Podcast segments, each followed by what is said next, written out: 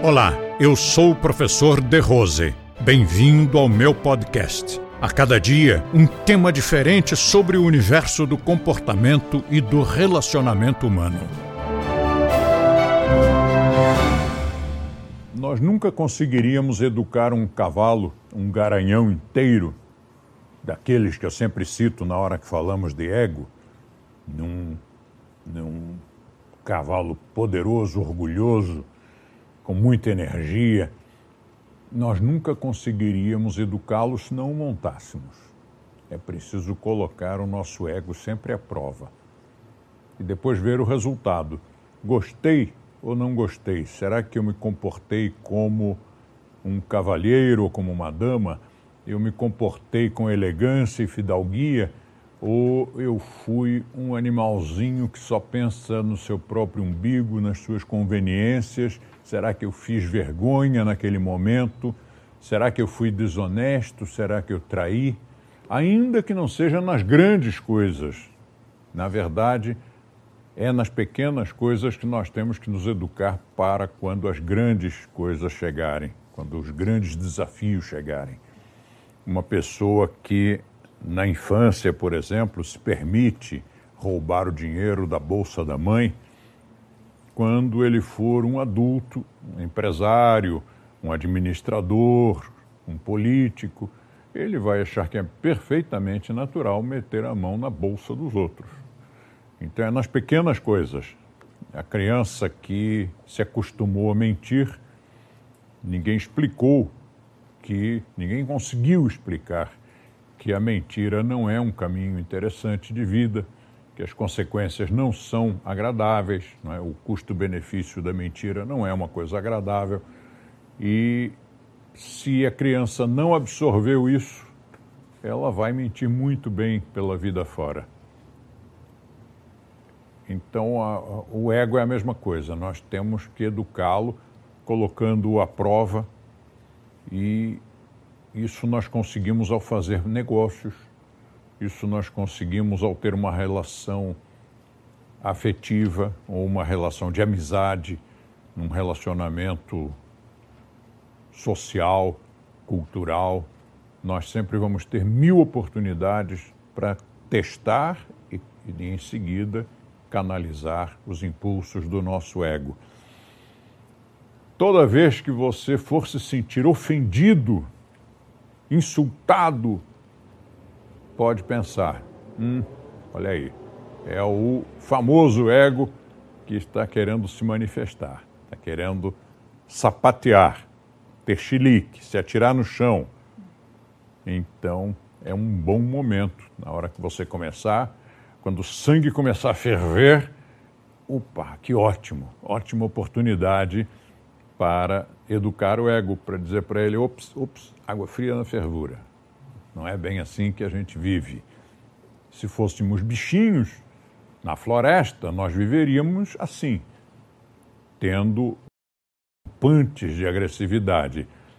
Por outro lado, mesmo os predadores, quando entram em combate, eles procuram evitar ao máximo o confronto, porque sabem que um pequeno ferimento pode significar a morte. Um pequeno ferimento, por exemplo, uma distensão no músculo, é o suficiente para que o predador não consiga correr e vai morrer de fome. O predador não conseguindo correr atrás da sua presa, não vai comer. Um pequeno ferimento pode infeccionar e blau blau. Na floresta não tem antibiótico. Então, até as feras, até os animais na floresta sabem perfeitamente que o confronto é a pior coisa que se pode fazer. E quando é que eles costumam entrar em confronto? Em duas situações bem egoístas, bem egocêntricas. Uma pela comida, lutando para pegar a presa ou para roubar a carniça um do outro. É a questão da sobrevivência do indivíduo. Então ele se arrisca porque aquilo ali representa para ele também a sobrevivência.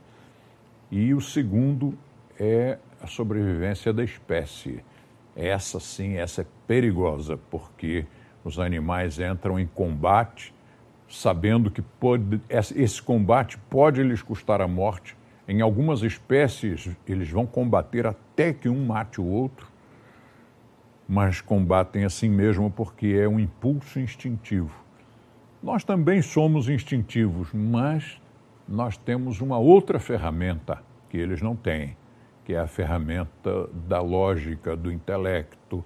Nós conseguimos pesar as vantagens e desvantagens de cada atitude e nós podemos também ir aprendendo ao longo da vida, porque todos nós fomos crianças, todos nós fomos adolescentes e todos nós fizemos birra, fizemos manha, nós gritamos, nós xingamos, nós fizemos um monte de coisas que nos trouxeram resultados geralmente desagradáveis.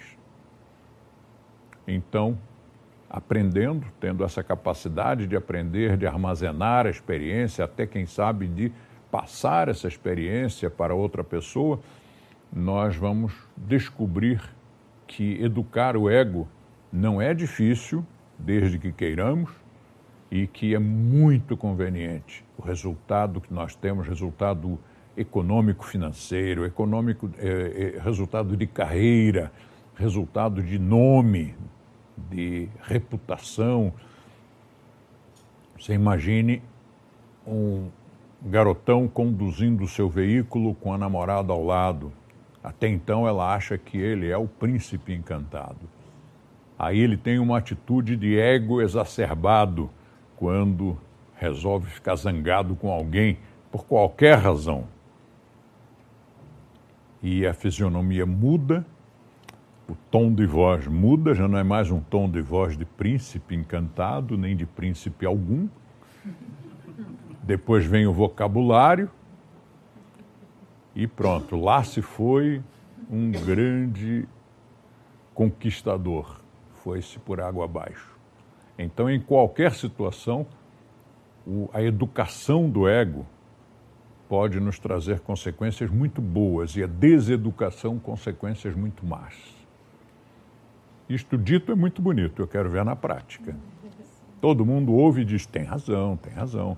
Tá, quero ver na hora que alguém implicar com o seu ego, na hora que alguém resolver confrontar o seu ego, como é que ele vai reagir ele, seu ego, com você montado em cima, é claro. A gente sempre associa o ego ao cavalão, ao cavalo andaluz inteiro. E você montado naquele ego, naquele ego musculoso, poderoso. E como é que você vai conduzir as rédeas? Será que o cavalo vai fazer o que ele quiser, vai sair escoiciando os outros? Ou será que você vai conseguir manter o controle com dignidade, sem ficar caindo da cela para o lado? Há que ser um bom cavaleiro, bom cavaleiro e boa amazona do nosso próprio ego compartilhe com seus amigos e lembre-se de assinar o nosso canal Método de Rose no YouTube. Lá você terá acesso a diversos vídeos com temas relacionados ao comportamento e bom relacionamento humano.